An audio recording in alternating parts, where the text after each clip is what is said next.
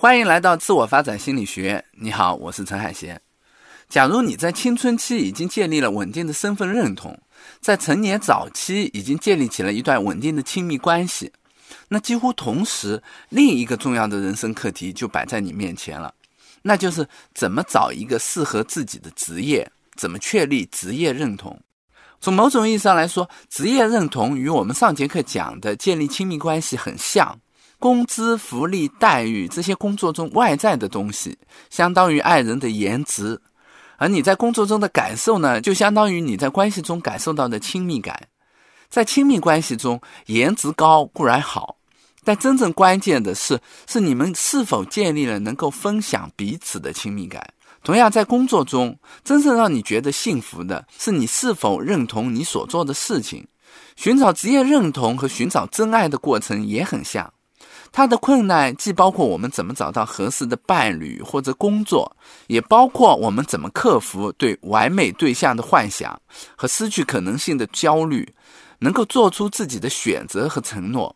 就像稳定的亲密关系会给人带来内心的安稳和平静，投入自己喜欢的职业也会让你的心慢慢的沉下来，并获得一种自信和成就感。经常有人问我，老师，我应该干一行爱一行，还是应该爱一行干一行？就像有人经常会问我说，老师，我该找一个爱我的人结婚，还是该找一个我爱的人结婚一样？我觉得这个问题就像问，如果你要吃一条鱼，你是从头开始吃比较好呢，还是从尾巴开始吃比较好吃呢？关键不在于从哪开始吃，而在这条鱼本身好不好吃。无论怎么开始的恋爱，如果最终不能发展出两个人都能分享的亲密感，那都不会是好的爱情。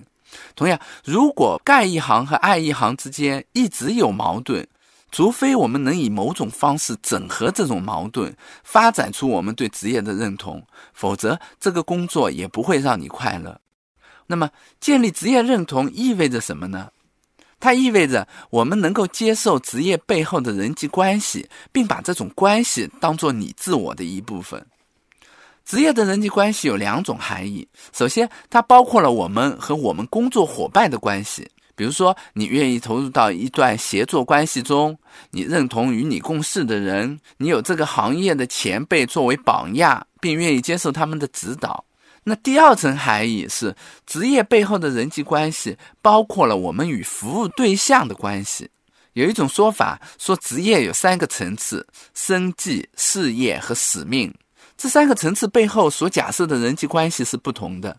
生计就说你是一种被压榨、被逼迫、不得不为的关系；而事业呢，它代表的是一种平等、稳定、互惠的关系。而使命呢，就变成了一种你为职业对象服务、奉献，甚至是牺牲的关系。正是对职业背后关系的认同，把你塑造成了一个有技能的、被需要的、肯奉献的专家。你也在这样的过程中扩展了你的自我概念。那如果你不认同职业背后的关系，你就很难做出职业的承诺，也就很难建立职业认同。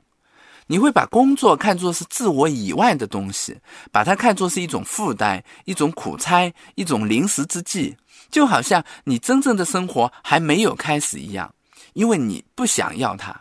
这样的状态会让人非常焦虑，因为他们不知道自己被社会接纳的依据是什么，或者能够为这个社会奉献的东西是什么。这就像一个老农民，虽然他也在耕地。可是他知道这块地不是他自己的，那他当然没有办法专心的耕种了。心理学家范伦特说，职业认同有四个标志：胜任感、承诺、报酬和满足感。胜任感是说你能胜任这个工作，你能在工作中体会到能力的成长，并获得一种成就感。承诺是说你愿意投入到某个职业中，你对这个职业保持着某种忠诚。并把它视为你很重要的部分，就像我自己，虽然在做很多事儿，写作啊、教学啊，做一些教育机构的心理顾问啊，但是如果别人要问我是做什么的，我会毫不犹豫地说，我是一个心理咨询师，因为我对心理咨询有很深的感情，并把它当做我很重要的部分。那第三个职业认同的标志呢，是报酬。他说的是，我们从职业中获得了满意的回报。因为职业是一种互惠的关系。如果你没能从职业中获得相称的回报，那你就会有被剥削的感觉，你也很难投入到职业当中。就像一段你只是爱他、关心他，可是他不会回报给你同样的爱和关心的单相思一样。报酬也把职业跟爱好区别开来了。爱好是可以不计报酬的，但是职业一定会计较。职业认同的最后一个标志就是一种特别的满意感，它跟你的自我没有任何违和的地方，就好像你在做工作的时候有一种很踏实的本该如此的感觉。再来说一下职业认同的四个标志是胜任感、承诺、报酬和满足感。这四个标志也提示了建立职业认同所遇到的障碍是什么。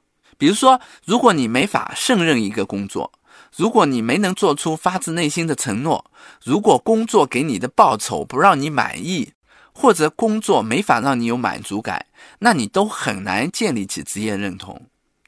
前三种标志比较好理解，但是第四种职业认同的标志——满足感，它是怎么来的呢？有很多种说法。比如说，有人说这是因为工作能体现你的优势，所以你有满足感；也有人说这是因为这个工作符合你的性格特征，所以你有满足感。我觉得这些说法都有道理，但是都不够完整。更完整的说法是，你能把你所从事的工作镶嵌到你的整个人生故事里，把它变成你整个人生故事很有机的一部分。怎么说呢？在编剧里有一个概念叫人物弧线，意思是说，无论剧情怎么变化，人物的故事都是围绕这个主要的线索来变化的。有时候，稳定的职业认同就像我们在自己的人生故事中勾勒出了这种人物弧线。我有一个朋友，初中的时候就想做一个靠自己本事吃饭的手艺人，他觉得这样很酷。后来上了大学学新闻，想着一定要写稿子，觉得那就是手艺活。后来阴差阳错，他被分配到了一个中央媒体做行政工作。那个工作不错，有光环，有油水，领导也器重他。可是他觉得这不符合他对手艺人的设想，所以就毅然辞职，到了一个小杂志社，重新开始写稿。那在我这个朋友的故事里，他的人物弧线就是做一个手艺人。因为违背了这个人物弧线，哪怕中央媒体做行政的工作，他也能胜任，也有报酬，但是没有办法让他产生满足感，也没有办法让他做出职业承诺。后来他的工作内容有了一些变化，从最开始做记者写稿，到变成帮作者改稿的编辑，到带领团队做项目，但是他都是以手艺人的态度来对待他的工作。手艺人这个故事的核心没有变。它构成了我这位朋友的职业认同，所以职业认同的背后，是我们能够把工作纳入到我们完整的人生故事里，并且我们认同这个故事。而要认同这个故事，它常常要符合我们内心深处更深的一些情感，这些情感常常来自于我们工作之外的生活经历。我有一个朋友，他是一个特别有职业认同的人。可是他所从事的工作并不那么容易产生职业认同。他是一个保险经纪人，做寿险规划的。最开始我很不理解他的职业认同，一度以为他是被公司洗脑了，或者他是被自己洗脑了。可是当他讲他的经历的时候，我对他的职业认同就有了更多的理解。他原来在一个大公司做财会，做的还挺好的。可是后来辞职了，做起了保险这一行。他说，他原来做财会的时候，经常也会有人来找他，给他送礼。可是这只是他们有求于他，工程做完了，那关系就结束了。而保险呢，因为是一年一交，他一般会和客户保持很长时间的关系。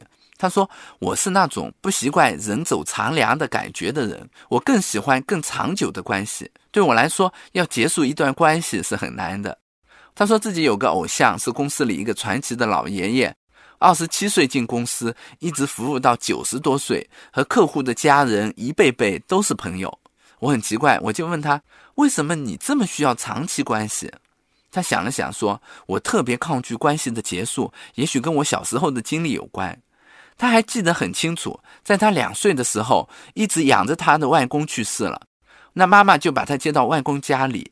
他一头钻进外公的卧室，立刻回头问妈妈：“外公呢？”然后就开始哭了，接下来几天，他就抱着有外公相片的相册，看到妈妈就指着外公的照片哭一会儿。